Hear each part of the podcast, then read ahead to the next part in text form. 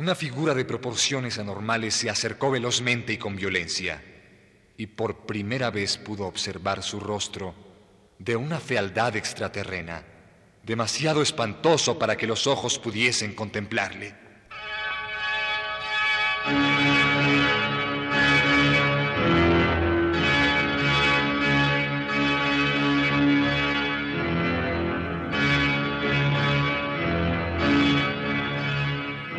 Frankenstein de Mary Shelley.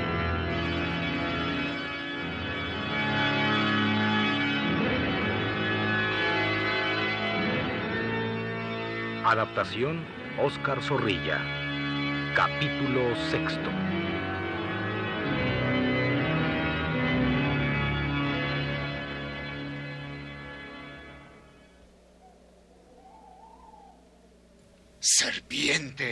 Demonio despreciable, mil veces maldigo el día en que te creé. Acércate para que pueda extinguir el delirio que hice descender sobre ti. ¿Quieres oírme? Puedes por un momento abandonar tu estupidez y orgullo y hacerme caso. Cumple con el deber que tienes para conmigo. Si llegamos a un acuerdo, te dejaré en paz. Pero si te niegas, haré trabajar la guadaña de la muerte hasta que su hoja se embriague con la sangre de los que te quieren. ¡Aléjate! No quiero escucharte. Amo la vida.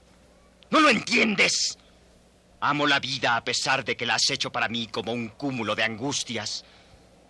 Soy tu criatura y te debo sumisión y afecto. Pero mi vida la defenderé. Soy como un ángel caído. Pero cuando me creaste era bueno. Me debes justicia. Puedo ser virtuoso de nuevo. No hay ningún lazo de unión entre tú y yo. Somos enemigos irreconciliables. ¿Cómo puedo llegar hasta tu alma? Ciego. Más que ciego. No hay palabras para hacerte comprender que soy tu hijo y que te imploro bondad y compasión. Si hasta tú, mi hacedor, me aborreces, ¿qué puedo esperar de tus iguales que nada me deben? El cielo la lluvia, el viento, merecen mi respeto porque me tratan con mayor consideración que tú y tus semejantes. Pues responderé con el mismo odio que ustedes me tienen, si así lo quieres. ¿Qué es lo que pides? Que por una vez me escuches. Me desprecias. ¿Cómo puedo ser yo benevolente? Me acusas de asesino, pero yo no di vida a los tuyos, y en cambio tú me matarías aunque cumpliste en mí el milagro supremo de la existencia. Maldigo estas manos que te han creado. Me has convertido en el hombre más desgraciado de la tierra. No puedo juzgarte imparcialmente. Quita de mí tu asquerosa figura. Así lo haré, creador mío. Si antes de tomar una decisión me escuchas, de ti depende que emprenda una existencia pacífica o que me convierta en un verdadero destructor. Es posible. Es posible que el Creador tenga una responsabilidad para con su criatura. Escucha mi relato y verás. Después de él, si puedes condenarme. Al principio solo hay en mi mente una paradójica confusión. Oigo, huelo, pero todo es una sola sensación. Una luz por fuera de mis ojos me excita y los abro Quedo cegado y con dolor. Poco a poco voy abriéndolos de nuevo. Extiendo mis manos. Tú estás junto a mí y te quiero. Abro los ojos y tu gesto de repulsión me recibe. Y tus gritos y tu ausencia. Puedo andar libremente y casi sin tropezar. Pero ahora tengo hambre y sed. Y siento sueño metiendo sobre la tierra húmeda y me duermo. Está oscuro. Siento frío. Tengo miedo. Mi malestar es tan grande que tengo que llorar de angustia. Hay una claridad que domina el cielo y que se eleva como un disco entre los árboles. Y experimento una sensación, la primera, de placer. Veo. Veo. Pero todo en mí es un torbellino. Escucho sonidos que me gustaría reproducir, pero mis propios ruidos son tan ásperos. Así vivo, allá arriba en la montaña, de raíces y de hielo. Sí, así he sobrevivido, de raíces y de hielo. Conocí el fuego, percibí su calor, metí la mano en él y la retiré retorciéndome de dolor. Conocí a otros hombres y todos huyeron, lanzando gritos de terror al verme. Chiquillos y mujeres, de quienes se podía esperar más clemencia, huían o me atacaban. Tuve que buscar refugio y alimento y todo lo obtuve, menos Un día encontré una niña que había caído al agua. Me arrojé al lago y cuando la sacaba en brazos reanimándola, un hombre se acercó y me disparó hiriéndome. Ese fue el pago que encontré por todas partes. Y tú me hacías falta. Finalmente, encontré un cobertizo abandonado, colindante con una choza en donde vivían un viejo ciego, sus dos hijos y una joven extranjera. Todo mi aprendizaje las palabras y las letras escritas y las nociones de historia y geografía que ahora poseo, las obtuve gracias a ellos, a escondidas, durante estos largos años transcurridos desde tu abandono.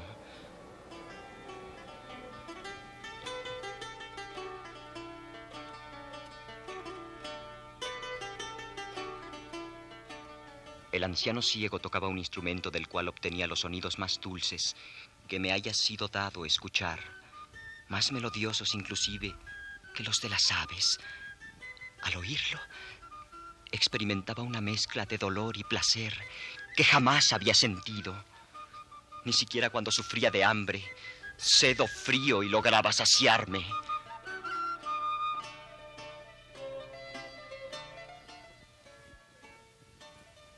Lo que más me impresionaba era el dulce comportamiento de aquellos seres y hubiera querido ser un miembro más de su familia. Pero incluso ellos sufrían. Si tan extraordinarias personas podían ser desgraciadas, ¿qué podía esperar yo, tan imperfecto? Las lecciones que le daban a la extranjera de origen árabe para que aprendiera su lengua y sus costumbres, también a mí me servían. Poco a poco mis gritos roncos se fueron suavizando y fui capaz de imitarlos. Y les robé su comida y sus libros y sus instrumentos de escritura, aunque los ayudaba recortando leña para ellos. Por fin, un día, decidí que quizás sería el momento para presentarme ante ellos. Su bondad entre sí era tan grande, tan sincera, que ingenuamente pensé que la harían extensiva para conmigo. Decidí entrar en su cabaña cuando el anciano ciego estuviese solo, pues me había dado cuenta de que era mi repulsivo aspecto el que causaba espanto. Mi voz ya no era tan desagradable y pensé que conseguiría ganarme con ella la buena voluntad del padre.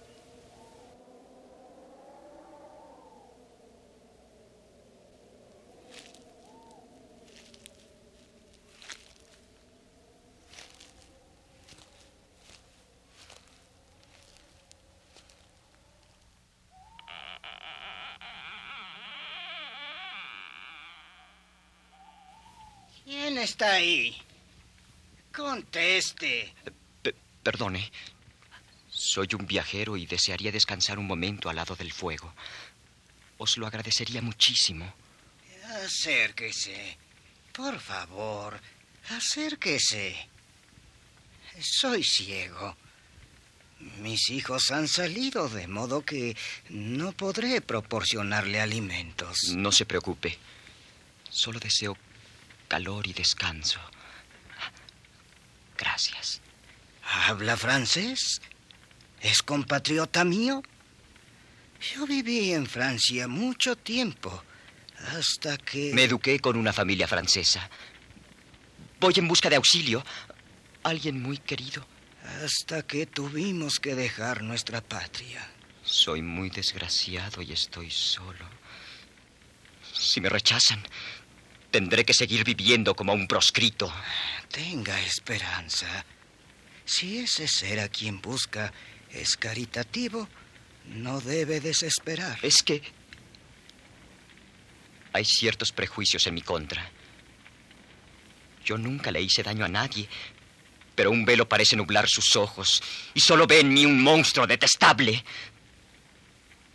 ¿Cree que quiero hacerle daño? ¿Dónde vive su amigo? Muy cerca de aquí. Bien, lo buscaremos. Mis hijos y yo también hemos sufrido mucho, perdido nuestro antiguo hogar y soportado adversidades. Así que nos gustaría ayudarle. Acérquese, le contaré. ¿Y si llegan vuestros hijos? ¿Me aceptarán?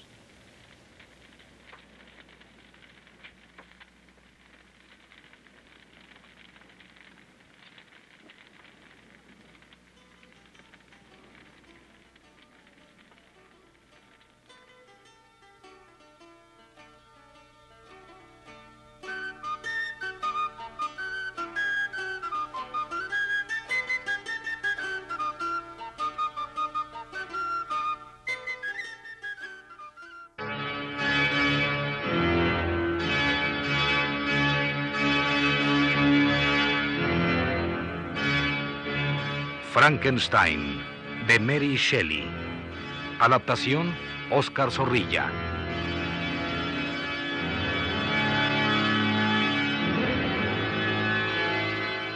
Actuaron en este capítulo por orden de aparición Eugenio Castillo, Jorge Humberto Robles, Alejandro Camacho y Ricardo Lezama.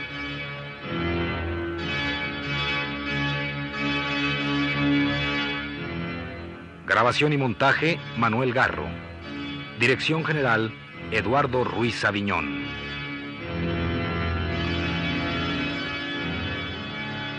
Producción, Radio UNAM.